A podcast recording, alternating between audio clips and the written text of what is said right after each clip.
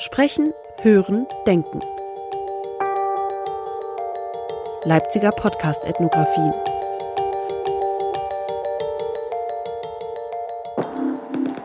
Frauen in der Sphäre der elektronischen Musikproduktion. Zugänge und Schwierigkeiten. Ein Podcast von Emily Band und Carlotta Jacobi. Mit Musik von Lydia Eisenblätter, Marlene Lüß, Jante und Carlotta Jacobi.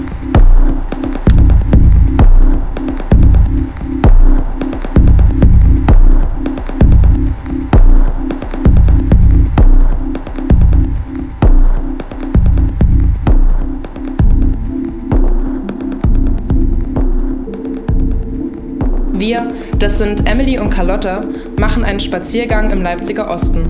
Als DJs und Produzentinnen kennen wir uns beide schon länger. Die feministische Musikszene in Leipzig ist gut vernetzt. Gemeinsam mit vielen anderen Menschen haben wir diese in den letzten Jahren aktiv feministisch mitgestaltet. Wie jedes Mal, wenn wir uns unterhalten, kommen wir auf das Auflegen und Produzieren zu sprechen. Und welche Erfahrungen wir als Frauen in der Musikszene machen. Einer Szene, die oftmals von Männern dominiert wird. Wir betreten einen Plattenladen und steuern auf das Techno- und Hausfach zu. Wir schauen die Sammlung durch. Ben Clock, Richie Horton, John Atkins, Carl Cox und sehen bestätigt, die Vielzahl der Artists trägt einen männlichen Namen. Bei anderen wie Dixon oder Arm gibt der Name keine Auskunft über das Geschlecht. Wir fragen uns, wie es zu diesem offensichtlichen Ungleichgewicht kommt. Gibt es tatsächlich weniger weibliche Musikproduzentinnen? Und wenn ja, welche Schwierigkeiten gibt es für Frauen, die Musik produzieren wollen? Und dann eine typische Vorbildfunktion, wer steht irgendwie am DJ-Pult äh, oder produziert. Auch wiederum sieht man größtenteils Typen, hat also so einen Entfremdungsmoment, ne, weiß selber nicht so, hm, könnte das auch ich sein. Sagt Charlotte, DJ und Produzentin. Wer einen Blick in die Sphäre der elektronischen Musik wirft, stellt fest, dass diese stark von Männern dominiert ist. Dieses Ungleichgewicht zeigt sich etwa an der Anzahl von KünstlerInnen, die bei elektronischen Musikfestivals weltweit auftreten. 2019 war hier nur jede vierte Künstlerin weiblich. Das ergab der Fact Survey-Bericht des feministischen Netzwerkes Female Pressure. Zwar nahm in den vergangenen Jahren die Anzahl von KünstlerInnen auf Festivals zu, doch die Überzahl der vertretenen Künstler ist immer noch männlich und dazu weiß. Nachdem wir für eine Weile in den Tiefen der Plattenkisten gestöbert haben, verlassen wir den Laden wieder. Mit unseren neuesten Funden treten wir auf die Straße. Unsere Blicke fallen auf ein Plakat auf der gegenüberliegenden Straßenseite. Es bewirbt ein größeres kommerzielles Festival in der Nähe Leipzigs. Wir lesen das Line-up, streichen im Kopf die männlich gelesenen Künstlernamen von der Liste und stellen fest, das Plakat ist nun fast leer. Doch wie steht es um die Geschlechterverhältnisse im Bereich der Leipziger Subkultur? Auch das feministische Netzwerk FeedFem und das Leipziger Magazin für Clubkultur Frofro gingen der Frage nach Geschlechterverhältnissen in der Leipziger Subkultur nach. Sie fragten, inwieweit zeigt sich struktureller Sexismus an Leipziger Line-ups? Für das Jahr 2017 wurden die Line-ups von drei Leipziger Clubs ausgewertet. Das Ergebnis, nur im Institut für Zukunft waren etwa ein Drittel der gebuchten KünstlerInnen weiblich. 2019 waren es beinahe die Hälfte. Die anderen Clubs buchten nach wie vor deutlich mehr männliche Acts. Über diese Zahlen könnte man sich wundern. Schließlich werden in der Leipziger Subkultur Themen wie Geschlechtergleichberechtigung innerhalb des Clubs häufig verhandelt, etwa in Form von Podiumsdiskussionen, als Workshops, als Anspruch bei Veranstaltungen. So oft, dass man sie als Teil des subkulturellen antisexistischen Selbstverständnisses bezeichnen könnte – und tatsächlich hat dieses Bewusstsein in den letzten Jahren dazu geführt, dass weibliche DJs innerhalb der Szene immer gefragter wurden und sich deutlich mehr Sichtbarkeit verschafft haben. Das liegt unter anderem an Strukturen und Räumen wie dem Frauenproberaum im Coney Island. Dort haben Frauen Zugang zu der Technik, die man zum Auflegen lernen benötigt. Ein weiterer entscheidender Faktor ist die große Anzahl feministischer Gruppen und Netzwerke innerhalb der Stadt – Daraus ist in Leipzig während der letzten Jahre ein immer größer werdender Pool an talentierten weiblichen DJs erwachsen. Eine Chance für Clubs und Crews in Zukunft ausgeglichenere Lineups zu gestalten. Einen öffentlichen Proberaum für Musikproduzentinnen gibt es in Leipzig noch nicht. Einen solchen zu schaffen, könnte den Zugang für Frauen in diesem Bereich erleichtern. Denn ein Blick auf nicht kommerzielle Leipziger Techno- und House-Labels verrät, Produzentinnen sind hier nur zu einer geringen Anzahl vertreten. In Bezug auf die Sichtbarkeit von Musikproduzentinnen, die weiblich, homosexuell, intersexuell, nicht-binär oder trans sind, kurz Flint, zeigt sich ein noch deutlicheres Ungleichgewicht als in der DJ-Szene. In einer Subkultur, die solche Probleme eigentlich benennt, stellt sich die Frage, mit welchen Ausgrenzungen und Hierarchien sind ProduzentInnen innerhalb der Leipziger Szene konfrontiert? Welche Schwierigkeiten begegnen ihnen im Kontext einer von Männern dominierten Sphäre? Und welche Zugänge und Möglichkeiten sind für Musikproduzentinnen vorhanden?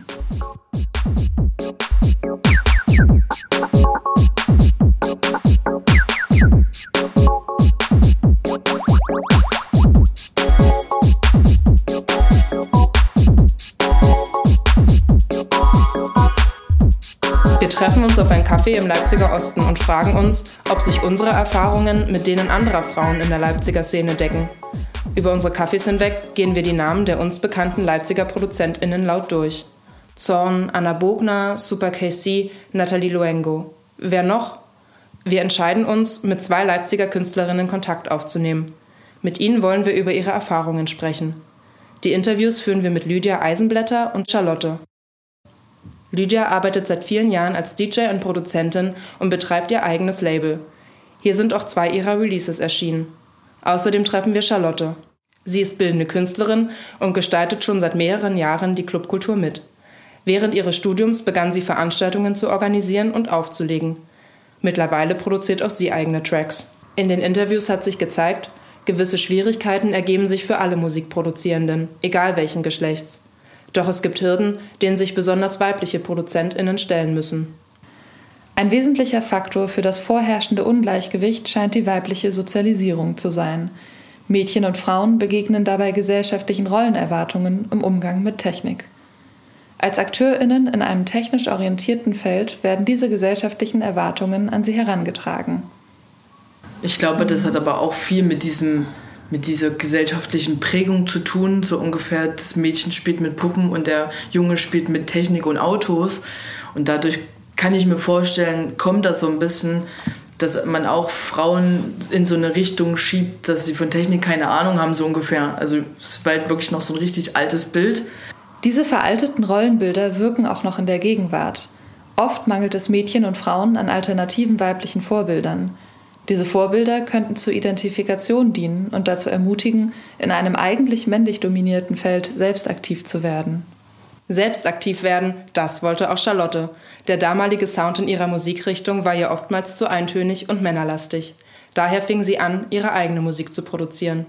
Ich hatte Lust, was anderes zu machen, also irgendwie Musik zu produzieren, die so ein bisschen brüchiger ist.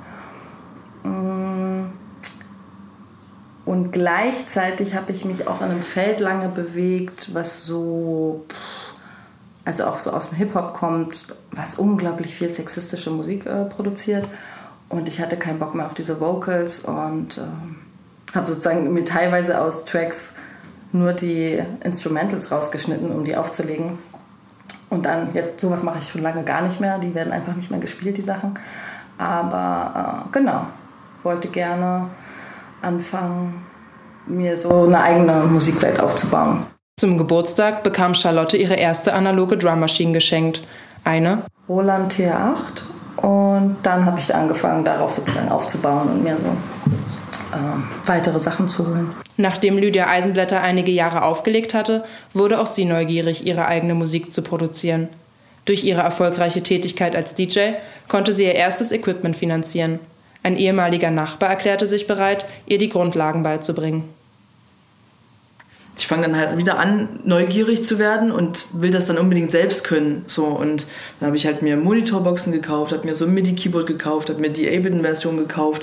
Und dann, weil ich wollte auch nicht unbedingt abhängig von ihm immer sein. Ne? Mhm. Und dann habe ich mich zu Hause hingesetzt. Ich konnte so die ersten Skills, weil ich bei ihm über die Schulter geguckt habe. Und dann habe ich damit angefangen. Und dann ja, möchte man halt auch immer wieder mehr rausfinden. Wer mit dem Produzieren anfangen möchte, muss bereit sein, einige Investitionen zu tätigen. Um die ersten Schritte gehen zu können, benötigt man zum Beispiel einen Computer sowie Kopfhörer oder Monitorboxen. Außerdem braucht man eine Software zum Musikproduzieren, etwa Ableton oder Logic.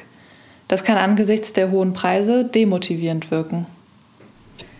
Neben Geld braucht man zum Produzieren vor allem auch Zeit. Zum Vergleich, digital auflegen zu lernen ist wesentlich intuitiver und weniger zeitaufwendig. Hierfür reichen bereits einfache Grundkenntnisse über den Aufbau eines Tracks. Das Produzieren bedarf hingegen eines komplexeren Wissens, zum Beispiel über Arrangements, Rhythmus und Notenlehre. Sowohl Charlotte als auch Lydia fehlen zum Produzieren immer wieder Zeit. Die Notwendigkeit, Geld zu verdienen, nimmt viele Kapazitäten in Anspruch. So hat auch die engagierteste Produzentin die Verpflichtung des Alltags zu bestreiten. Leidenschaft und Arbeit sind nicht immer miteinander vereinbar. Ich habe gerade ein bisschen Fokus gesetzt auf meine Arbeit als bildende Künstlerin. Und es ist sozusagen schwer, so ein Gleichgewicht da zu finden oder irgendwie die Zeit zu finden. Man muss aber sagen, dazwischen war halt auch immer, immer mal so eine Pause. Weil man fängt natürlich an, dann kommt man irgendwie für sich selbst nicht weiter, dann verliert man ein bisschen so die Motivation.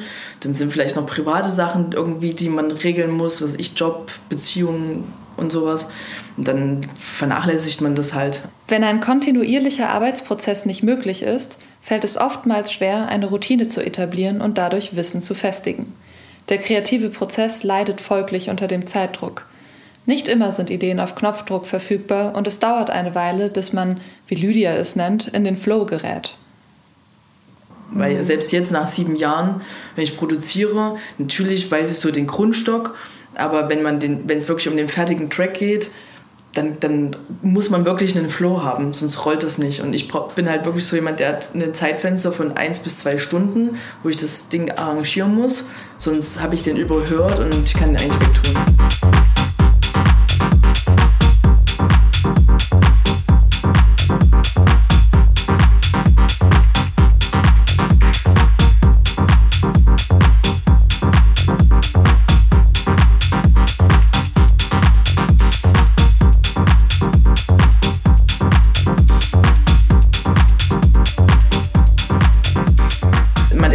verunsichert. Natürlich findet man es selber gut, aber man fragt sich dann so, okay, mögen das vielleicht, also mögen das überhaupt andere oder finden die das doof? Man hat dann irgendwie auch Angst, dass dann Leute da blöd drunter kommentieren oder was auch immer. Das sind, das sind so komische Ängste, mhm. die man dann hat. Und dann wäre es ja noch viel schlimmer, weil man ja irgendwie seine Gefühle, seine, seine privaten Emotionen da irgendwie reingepackt hat. Und wenn die dann jemand schlecht macht, dann ist es so, also dann ist es einfach mega verletzend und ich glaube, so geht es vielen Künstlern, dass man da Schwierigkeiten hat, das so zu veröffentlichen. Bei der Frage, ob die Musik veröffentlicht werden soll oder nicht, haben viele ProduzentInnen Angst, bewertet zu werden. Das Produzieren bleibt oftmals im Privaten. An dieser Stelle zeigt sich die Trennung des Öffentlichen und des Privaten. Die Musik bietet die Möglichkeit, eigene Erfahrungen und Gefühle zu verarbeiten. Der Schritt in die Öffentlichkeit ist hingegen oft mit der Angst vor Bewertung und negativen Reaktionen verbunden – indem man die Musik zeigt, macht man sich verletzlich. So erhöht sich die Schwelle zum Veröffentlichen. Doch die Schwierigkeit, eigene Musik der Öffentlichkeit zu zeigen, liegt nicht nur an den eigenen Zweifeln. Die Strukturen in der Musikbranche sind, wie in den meisten anderen gesellschaftlichen Bereichen, männlich geprägt. Viele der Labels werden von Männern betrieben, Entscheidungen von Männern getroffen, etwa darüber, welche Musik für eine Veröffentlichung ausgereift genug ist und welche nicht. Frauen nehmen dagegen in der Musikbranche oftmals eine gesonderte Rolle ein. Nicht nur ist es seltener, dass Labels von Frauen geführt werden, auch scheint es, als gelten andere Maßstäbe, wenn es um die Bewertung von Musik von Frauen geht. Dies zeigt unter anderem der Begriff Frauenmusik. Er kennzeichnet, dass von Frauen produzierte Musik zum einen eine Art Besonderheit darstellt, zum anderen stellte diese Musik als eine Abweichung von der Norm dar. Die Norm ist hier von Männern gemachte Musik. Doch niemand würde auf die Idee kommen, das Wort Männermusik als Genrebezeichnung zu nutzen. Diese männlich dominierten Strukturen wirken sich auf weibliche Produzentinnen aus. Warum habe ich noch nichts veröffentlicht? Das liegt garantiert an so einer Struktur von, okay, wer haut Sachen raus, ähm, wie werden die gepusht oder nicht gepusht und ist man innerhalb dieser Szene, fühlt man sich da wohl wie wird man überhaupt, wenn man als Frau Sachen macht, ähm, bewertet, beurteilt. Mm, daran liegt es bestimmt auf jeden Fall. Ja? Also, dass ich mir mich frage, ist das gut genug? Ist das Zeug irgendwie so, dass ich es schon zeigen will? Noch nicht gut genug. Auf diese Schwelle stoßen ProduzentInnen immer wieder, wenn sie sich auf die Suche nach einem Label machen. Ihre Produktionen seien noch nicht so weit, wird ihnen von den Labelbetreibenden rückgemeldet. Das haben auch wir erlebt. Diese Erfahrung der Ablehnung kann entmutigend und frustrierend sein. Das war so, dass ich quasi einige Tracks fertig hatte und habe die zu ganz vielen Labels geschickt. Und jeder hat gesagt so, ja, das klingt ganz nett, aber jetzt noch nicht. So, und ich, das war wie Türklinken putzen. Dabei entscheidet die Qualität der Musik oftmals nur zum Teil, ob diese von einem Label veröffentlicht wird. Eine weitere entscheidende Rolle spielt der Zugang zum Label über Kontakte. Wer einen Fuß in der Tür hat oder sogar freundschaftlich verbunden ist, hat hier einen großen Vorteil. So fällt es leichter, bei einem potenziellen Überfluss an Einsendungen wahrgenommen zu werden. Ich habe zum Beispiel von ähm, Defrostatica, ähm, was auch ein Label ist, ähm, was Buba und Tina machen, ähm, die mich schon ganz lange eigentlich äh, fragen. Ähm, deswegen habe ich da jetzt gerade noch nicht das Gefühl von, okay, es gäbe keine Möglichkeiten. Dies aber würde ich hundertprozentig, die gibt es garantiert nicht. Also gibt es bestimmt für super viele Frauen, die Musik machen oder sich als Frauen identifizieren, ne, äh, ist es garantiert viel schwerer, weil es eben so ein Typengeklüngel ist. Äh, da kann ich nur nicht aus eigener Erfahrung sprechen.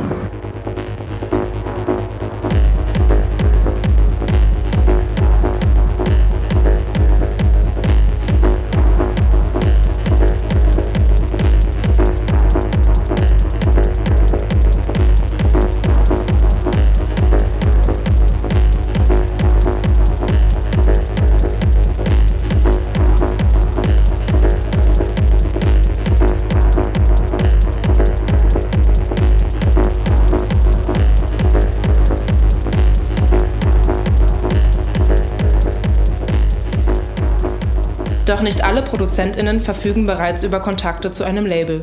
Für sie stellt der mangelnde Zugang eine große Hürde dar. Dies wirkt sich nicht nur auf die fehlenden Möglichkeiten für Veröffentlichungen aus. Das Bestehen männlicher Netzwerke oder Typengeklüngel, wie Charlotte es nennt, fördert auch den Wissensaustausch untereinander. Um in diesen Kreisen als Frau anerkannt zu werden, braucht man viel Selbstbewusstsein. Dennoch bleibt der Zugang zu den dominanten männlichen Strukturen oftmals verwehrt oder ist nicht erwünscht. Weil es sind natürlich auch unabhängig von Vorbild und wurde ich an Technik rangeführt, auch so der Zugang dann dazu. Wenn es eben nur durch Typen der Zugang existiert, muss ich mich ja so wohlfühlen, so selbstbewusst sein, dass ich irgendwie mir den Weg da trotzdem rein suche oder reingehe. Doch selbst wenn der Zugang zu den Strukturen schon vorhanden ist, müssen ProduzentInnen sich und ihr Können häufig erst beweisen so begegnet ihnen die Unterstellung, sie hätten ihre Musik nicht selbst produziert.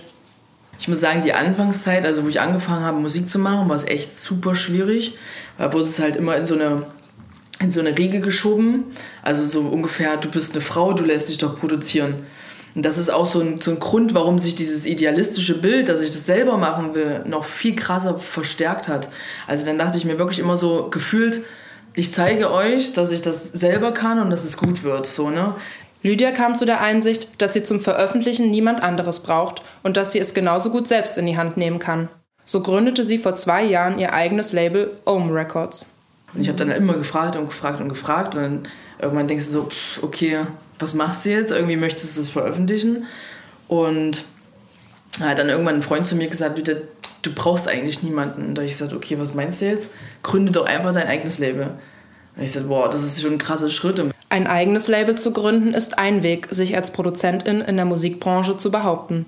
So liegt die Entscheidung, welche Musik von wem veröffentlicht wird, an einem selbst. Doch auch Lydia fällt es nicht immer leicht, genug Musik von Produzentinnen für ihre Platten zu finden. Als Labelbetreiberin hat sie den Anspruch, dass der Sound genau zu ihren Vorstellungen passt. Allerdings sind Produzentinnen oftmals entweder noch nicht sichtbar genug oder sie sind schon so erfolgreich, dass ihre Musik für ein kleines Label unbezahlbar wäre. Sich einen Überblick über weniger bekannte Produzentinnen zu verschaffen, erfordert Zeit und eine gründliche Recherche. Andere Labelbetreibenden fehlt schlichtweg die Motivation. Um mehr Diversität in der elektronischen Musikproduktion zu erreichen, könnten Mädchen bereits in der frühen Sozialisation an Technik herangeführt werden. Man könnte ihnen Vorbilder von anderen Frauen nennen, die die Rolle der Musikproduzentin eingenommen haben und ihnen so zeigen, dass Musikproduzieren für alle Geschlechter in Frage kommt.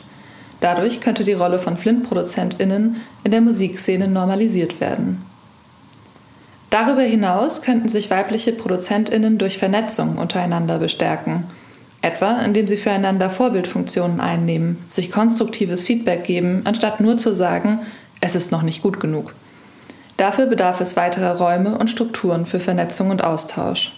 Liegt vielleicht auch daran, dass es eben nicht so viele Kreise gibt von, ich kenne natürlich Frauen, die produzieren, aber es gibt nicht so Circles. Ne? Also es gibt die Ableton User Group, Female Ableton User Group, super cool.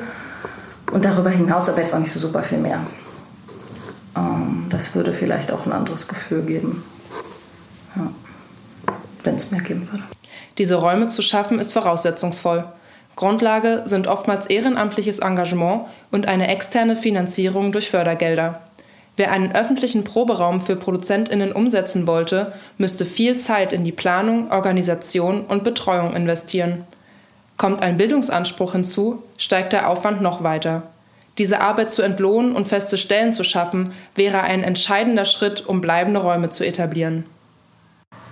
Eine weitere Strategie könnte sein, entscheidungstragende Positionen in der Musikbranche diverser zu besetzen, etwa durch Labelchefinnen, Bookerinnen, Promoterinnen. Dennoch ist es notwendig, dass das Bewusstsein für Diversität in der elektronischen Musik weiter wächst.